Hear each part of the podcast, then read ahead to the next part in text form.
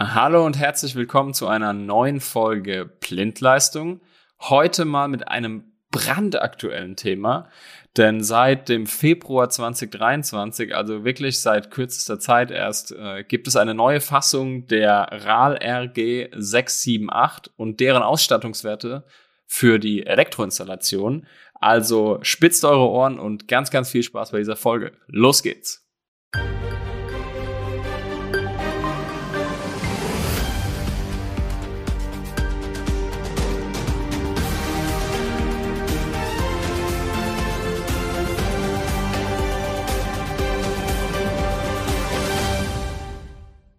Als Gast oder Moderator, das könnt ihr nach der Folge selbst entscheiden, habe ich heute Nico wieder bei mir. Hi Nico. Hi. Ähm, vielleicht, um im ganzen Thema mal ganz seicht einzustarten, ähm, einzusteigen, sorry. Wenn du jetzt Bauherr wärst, ja. wo würdest oder wie würdest du dich denn über, ich sag's mal, Normen, Standards oder, oder Ideen für deine Elektroinstallation in deinem neuen Zuhause informieren? Mhm. Das ist eine sehr gute Frage. Ich glaube, wenn man Bauherr ist, ist es ja so, dass man in der generellen Überforderung lebt. Also macht man, glaube ich, zwei Sachen zuerst. Das heißt, ich würde, ähm, glaube ich, logischerweise mal rumgoogeln und würde ähm, im Freundeskreis, Bekanntenkreis, Kollegenkreis mal so ein bisschen rumhören, wer hat gebaut, was gibt's so für Best Practices, auf was muss man achten, wo sind vielleicht so Fallstricke irgendwo drin und ähm, ja, so, ja, ich würde so eine, ich, mein eigenes Bild mir machen und so dieses Thema Fremdmeinung einholen, würde ich definitiv auch betreiben. Da stellt sich natürlich mir die Frage, du hast ja, oder die Folge, in der wir ja heute unterwegs sind, betitelt ja die RAL. RG 678, was ja natürlich eine super tolle Abkürzung ist. Und für mich stellt sich natürlich die Frage, was ist denn überhaupt diese RAL, die du betitelt hast? Ähm, Im Endeffekt soll das ja genau dieser Idee des Bauherren äh, oder sagen wir mal, sollen ihn unterstützen an der Stelle. Also mhm. mit der mit der RAL RG 678 sollen diverse Ausstattungsstandards oder Ausstattungswerte werden die beschrieben offiziell ähm, einer elektrischen Installation in Wohngebäuden dargestellt werden. Mhm. Heißt also, sie sollen dir als ähm, Bauherr am Ende des Tages auch so ein bisschen einen Überblick über alles geben und das eigentlich auch bis auf die Steckdosen dann runterbrechen. Heißt also, du kannst dir sagen, ähm, es gibt nämlich drei Ausstattungswerte. Es gibt ein Stern, zwei Stern und drei Stern zum Beispiel. Und dann kannst du hingehen und sagen, ja, so ein Stern ist absolute Standard. Ähm, ich hätte gern einfach nur den Standard der Elektroinstallation. Okay. Kannst aber auch sagen, ich hätte gern ein bisschen mehr, dann bist du im Zwei-Stern-Bereich. Mhm. Oder du kannst sagen, ich würde schon gern aber wenn dann alles machen und dann bist du im hm. Drei-Stern-Bereich. Okay. Und wenn du dann auch noch die Gebäudesystemtechnik hinzufügst, kommen wir in diese Plus-Bereiche, aber da gehen wir gleich auch nochmal drauf rein. Mhm. Also im Endeffekt ähm, soll dir natürlich maximalste Transparenz dir geben als Bauherr und so eine, Klasse, so eine klassische Richtlinie am, am Ende des Tages auch, oh. auch geben. Und ist das jetzt was Neues, diese RAL generell, oder ist das was, was es schon länger gibt? Also die, die jetzige Auflage ist natürlich yeah. brandaktuell, wie ich schon gesagt habe. Die ist yeah. im Februar 23, rausgekommen. Mhm. Aber ähm, das ganze Thema beschäftigt die Leute schon seit äh, fast 50 Jahren. Also 1978 ging das, ging das Thema los, eben zum Schutz von Mietern mhm. und Eigentümern wurde das beantragt. Äh, 1982 kam dann eben nach Abschluss der RAL RG 678 Schräger 1, also Teil 1 eben. Im Ausga in der Ausgabe April wurde nämlich der erste Part veröffentlicht. Also seit 82 gibt's offiziell das Thema und seitdem wurde die auch ein paar Mal angepasst aufgrund der ja, der Standard- und Normenanpassung, die es halt hier im deutschen Markt gibt. Also es mhm. gibt natürlich ähm, diverse Versionen seitdem und die letzte vor dieser Aktualisierung Februar 23 wurde 2010 veröffentlicht. Okay. Heißt also, wir haben auch schon wieder 13 Jahre äh, dazwischen gehabt, zwischen den zwei Anpassungen. Da ist natürlich klar, dass da was passiert ist mhm. in, den, in den 13 Jahren und angepasst werden musste. Das heißt also, diese RAL-Werte, ähm, also dieses RAL RG 678 gibt es im Endeffekt dafür, um natürlich was zu standardisieren und eine Vergleichbarkeit im Markt zu erzeugen, so wie ich das verstehe. Genau, also Begründung für die RAL RG 678 war natürlich, eine, wie ich schon gesagt habe, eine einfachere Markttransparenz an der Stelle, ähm, akzeptable Lösung für den Elektroinstallateur am Ende des Tages. Ähm, Schaffung aber auch informierter Mieter. Das mhm. heißt also äh, keine, keine Unwissenheit dann am Ende des Tages bei der Elektroinstallation für jeden Beteiligten an diesem Prozess mhm. und eben auch den, den Schutz eben für diese Mieter. Also je informierter der Mieter über seine Elektroinstallation, desto geschützter. Und das war so die Idee dahinter. Ja, ich, vielleicht ist ein guter Punkt ja der, den hört man oft. Ähm, ich gehe in eine Mietswohnung rein und gucke einen Sicherungskasten und guck rein und sag, ja, guck mal, da ist ein FI drin, da ist ein FI und da ein FI. Und da kommt vielleicht die Frage, also ich bin jetzt irgendwo dann auch schon ein bisschen befangen an der Stelle von jemand elektrotechnisch Unbefangenen, der sagt, ja, brauche ich das überhaupt? Und wo steht das überhaupt drin? Mhm. Und ist das jetzt gut oder ist es schlecht? Ich glaube, das ist so ein Punkt, der, wie ich das jetzt verstehe, die Standardisierung dann bewertet und sagt, pass auf, wenn du das halt so und so aufgebaut hast, ist es nach Norm, aber du bist halt im unteren Standard. Und irgendwie, wenn du, äh, was weiß ich, da kommst du ja später noch drauf, einen anderen, äh, genau. einen anderen Punkt habe, bin ich im oberen Standard, dadurch ist vielleicht auch der Mietpreis etwas gehobener, weil ich mehr Sicherheit, Absolut. mehr Komfort etc. habe.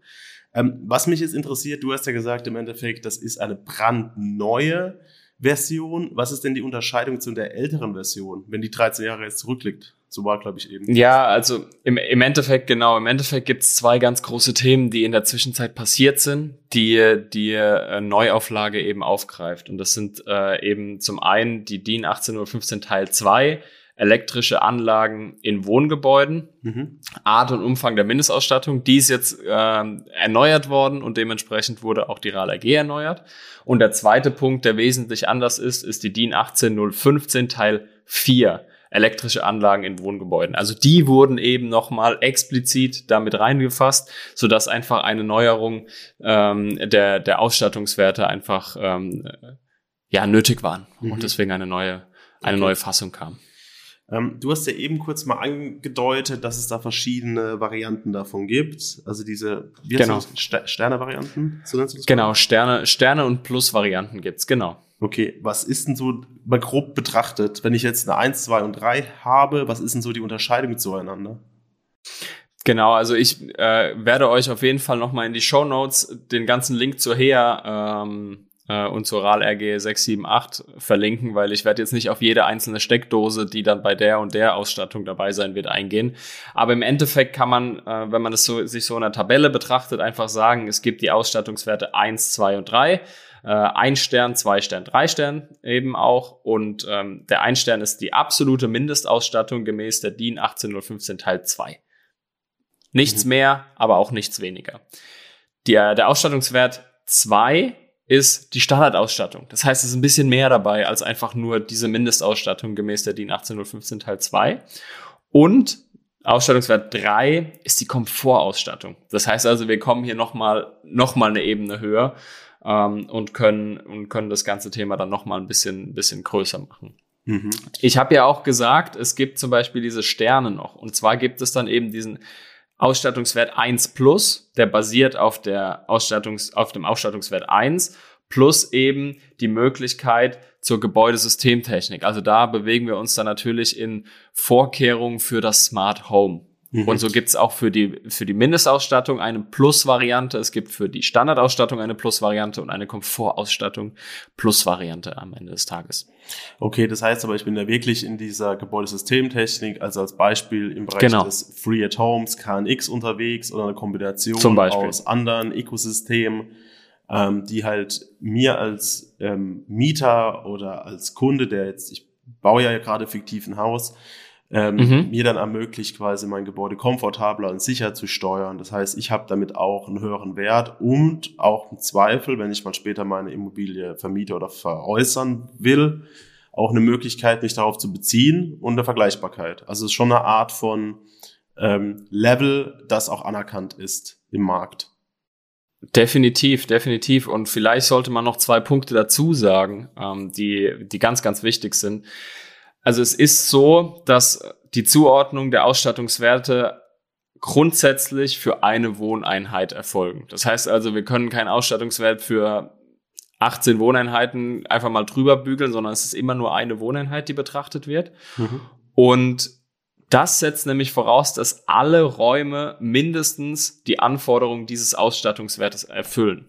Mhm. Heißt also, du kannst nicht sagen, du bist komplett in der Komfortausstattung, aber hast eigentlich nur dein Schlafzimmer mit der Komfortausstattung ausgestattet und alle anderen sind Standard.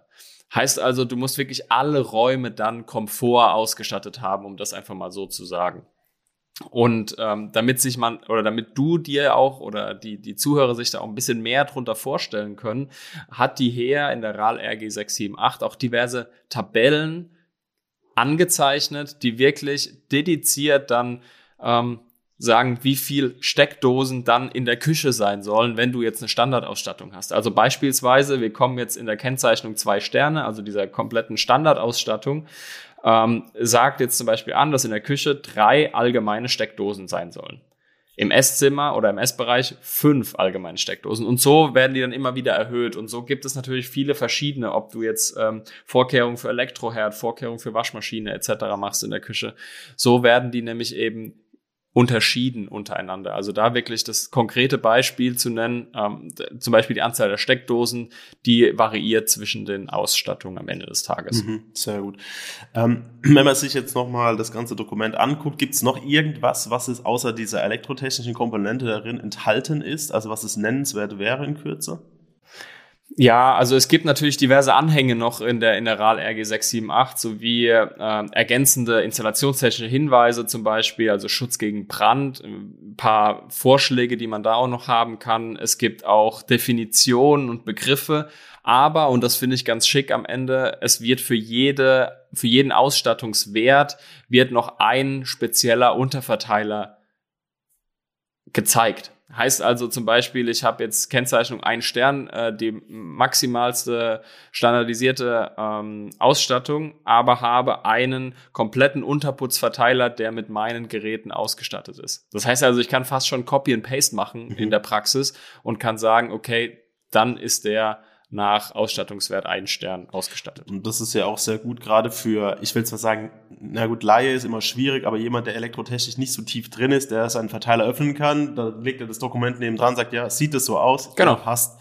Ähm, weil wir reden ja viel über MCBs, RCDs oder FIs und Sicherungsautomaten und das ist teilweise ja auch eine, für einen Laien verwirrend an der Stelle. Das heißt also, dieses bildliche, einfache dargestellte Dokument ermöglicht mir das dann auch als unbefangener, mir einen Eindruck darüber besser vermitteln zu können. Ob ich es dann hundertprozentig bewerten kann, sei dahingestellt, aber ich kann zumindest das ein bisschen vergleichen und kann dann gegebenenfalls nochmal Nachforschung oder gezielte Fragen stellen an der Stelle.